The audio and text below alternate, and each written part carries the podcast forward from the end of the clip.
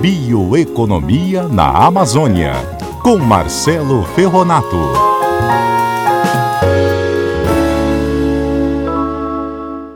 E eu já estou com o Ferronato ao vivo aqui. Marcelo Ferronato, bom dia.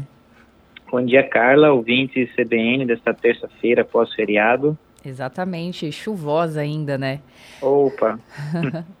é, a tema da coluna de hoje é lugar de índio, é onde ele quiser estar. Gostei desse tema. Gostou? É, então, é, na verdade é um tema mais polêmico, né? Hum. É, e, e, e, nos causa um pouco de revolta, principalmente quem trabalha com natureza, é, com bioeconomia, com esses temas. A gente tem um orgulho para Rondônia, que é a Chai Suruí, que esteve na COP, fez a abertura, né? Sim. E o que era para ser motivo de orgulho, na verdade, virou é, um martírio para Chai, né?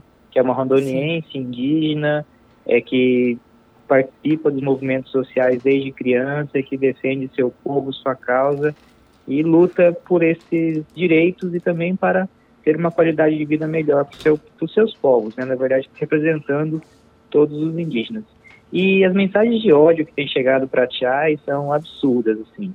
Eu fico pensando quanto que nossa sociedade ainda exclui as populações originárias, né, os povos indígenas. Uhum é, questões que o, que o povo indígena não pode usar um telefone celular, que não pode ter um carro, que isso vai deixar de ser menos índio por isso, é porque vai à escola, é porque tem um computador, porque fala inglês. Na verdade, critica-se que fala inglês, mas é, obriga-os a falar português, né? É. Que são coisas que só ninguém consegue se comunicar é, com essas populações.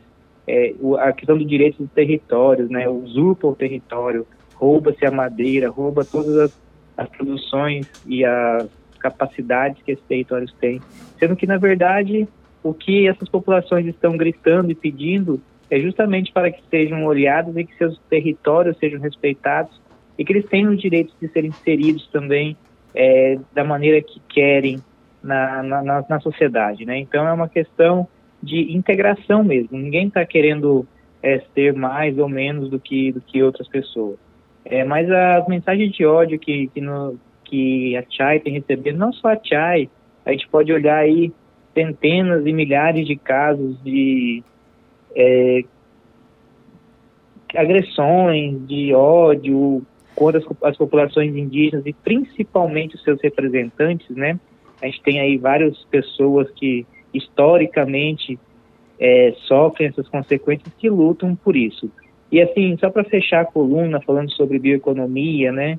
E essa e eu trouxe essa questão do ódio ao indígena, porque quando a gente fala de bioeconomia, a gente está falando de uma riqueza imensa que existe nesses territórios. Não só o ativo natural, né, o ativo florestal, as riquezas florestais e biológicas que existem ali, mas também toda a riqueza cultural e o conhecimento associado. E muitos de nós não temos a mínima noção da grandeza desse conhecimento. Eu trabalhei na FUNAI durante um tempo, em Cacoal, com os povos suruís, inclusive, Cinta Larga, Mequens, Quasá, e para mim, assim, quando eu vejo uma mensagem de ódio e as pessoas desprezando é, a importância das populações originárias para a sociedade brasileira, eu fico muito triste. E, na verdade, a vir aqui hoje na coluna, por exemplo, de terça-feira e defender essas populações, porque sabemos o quão importante elas são para o Brasil. Exatamente, Ferronato. Eu estava vendo até no Fantástico desse domingo, né? As crianças lá Yanomami que sofrem com desnutrição e os garimpeiros destruindo a floresta bem do lado, assim, é uma situação crítica terrível mesmo. A gente não precisa ir longe, Carla, aqui em Rondônia, muitas populações indígenas sofrem com essas uhum. consequências. Aqui em Porto Velho, na zona urbana de Porto Velho, tem uma comunidade indígena ali próximo da Embrapa que também sofre é, coisas similares, né? De pobreza, de desnutrição, de uma perspectiva bem complicada. Então, assim, a gente tem que olhar é, as populações indígenas com muito carinho e nos orgulhar. Quando a Chai vai lá na, na COP falar em inglês para uh, o mundo todo, Rondônia deveria nos se orgulhar muito dessa menina e tratá-la como heroína e não como uma vilã, como está sendo colocado. Exato. Obrigada pela sua coluna de hoje, Marcelo. Até a próxima semana. Até a próxima, Carlos.